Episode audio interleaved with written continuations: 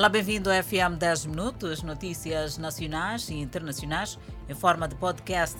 Poderá acompanhar o desenvolvimento destas e outras quando pontualmente forem 19 horas e 45 minutos no Fala Moçambique.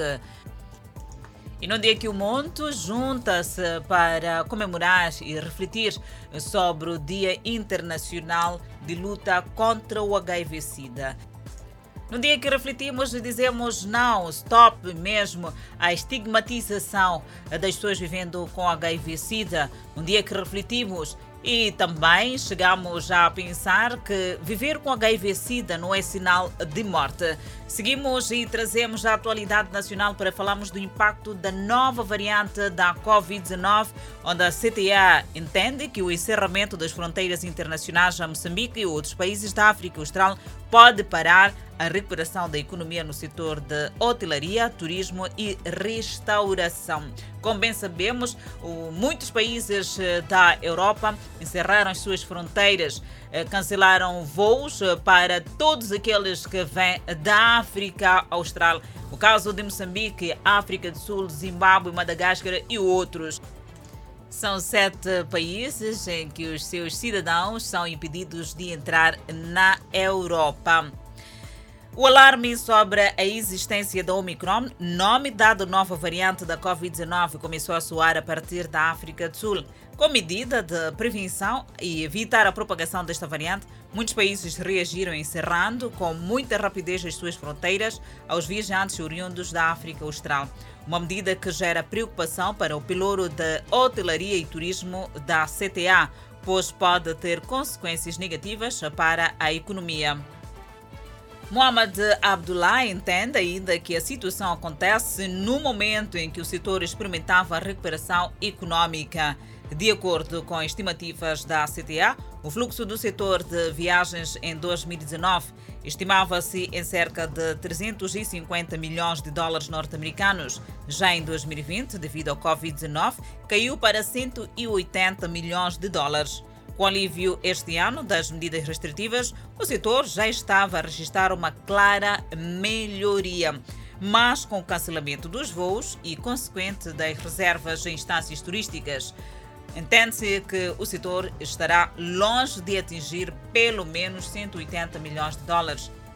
Quem assim afirma é Eduardo Sengo. Por outro lado, Nuno Kelhas, que é o presidente da Comissão do Setor Privado para a Covid-19, condena a suposta atitude discriminatória dos países que fecharam as fronteiras. Alguns países da União Europeia restringiram viagens a partir de Angola e Moçambique. Este é o posicionamento da CTA, olhando para o impacto da nova variante da Covid-19.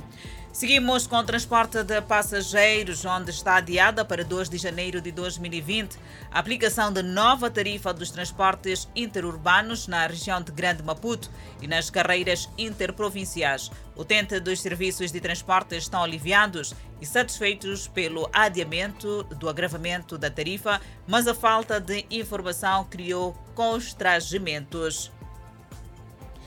Há quem foi até a Praça dos Combatentes preparado para pagar 15 meticais pelo transporte até a Baixa da cidade de Maputo e surpreendeu-se pela positiva quando soube do adiamento do agravamento da tarifa. Até porque, mesmo com o preço atual, os mil meticais que elas separa do salário para transporte acabam antes do final do mês e se vê obrigado a percorrer a habitual distância a pé. Por outro lado, os transportadores tinham decidido agravar a tarifa de transporte a partir desta quarta-feira por desconfiança face ao silêncio do governo, que acabou por dar sua intervenção que resultou no adiamento da subida do preço do transporte para janeiro de 2020. Esta satisfação dos passageiros de transporte semicoletivo de passageiros este adiamento vai mesmo até o dia 2 de janeiro de 2022.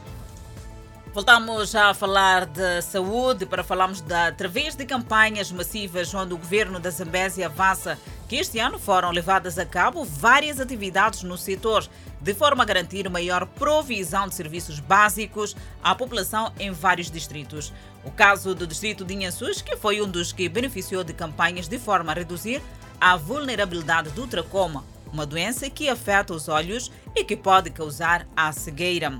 E o Conselho Executivo Provincial entende que as ações levadas a cabo pelo setor na Zambésia têm estado a contribuir positivamente nas comunidades. São várias as campanhas que são realizadas ao nível desta província. Na sua maioria, têm estado a incidir em distritos que apresentam níveis elevados de sintomas desta doença.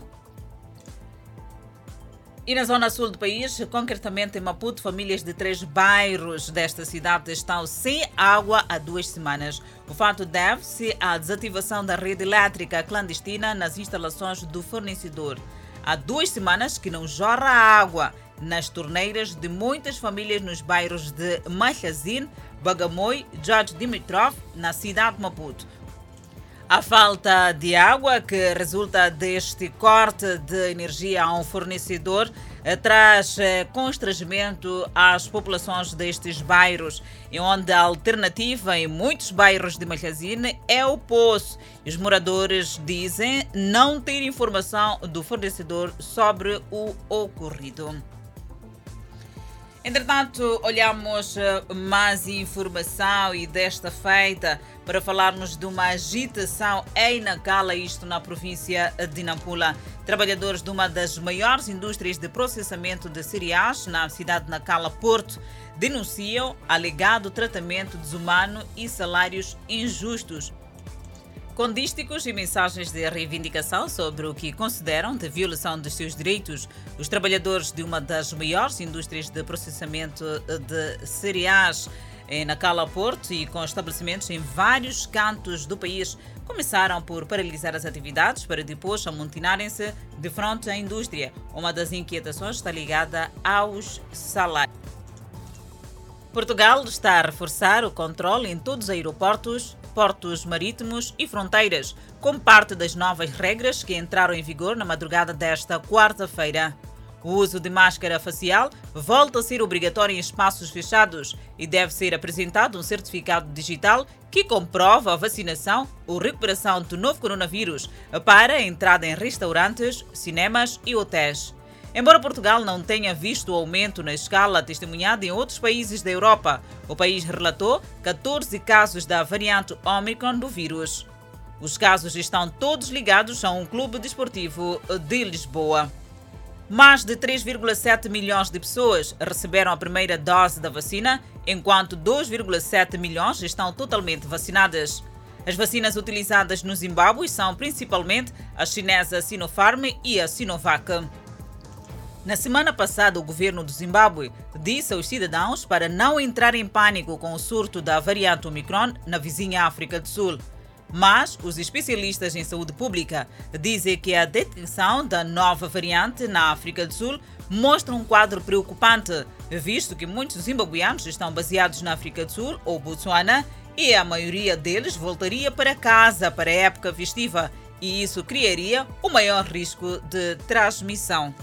Um círculo cada vez maior de países ao redor do mundo relatou casos da variante ou passou a restringir voos enquanto os cientistas correm para descobrir o quão perigosa pode ser a versão mutante. A maior intensidade da variante Omicron foi relatada dentro e ao redor das cidades sul-africanas de Joanesburgo e Pretória. O chefe do Sindicato de Médicos, Farmacêuticos e Dentistas do Quênia, Davinch Binjim Atela, disse que ainda não era possível prevenir o ressurgimento do vírus devido à nova variante. Atela pediu aos quenianos que continuem a se vacinar e pediu ao governo que melhore o acesso às vacinas. Ele disse que havia uma chance de que a inoculação pudesse fornecer uma boa proteção contra a doença grave causada pela variante Omicron. As vítimas do tiroteio são um rapaz de 16 e duas meninas de 14 e 17 anos. As autoridades afirmam que receberam muitas ligações sobre um ataque numa escola em Oxford. A polícia levou o suspeito do tiroteio, o estudante do segundo ano de 15 anos, sob custódia sem incidentes. As autoridades com mandato revistaram a casa do suposto atirador em Oxford para obter mais informações sobre o adolescente colocamos ponto final a esta edição. Obrigada pela atenção dispensada.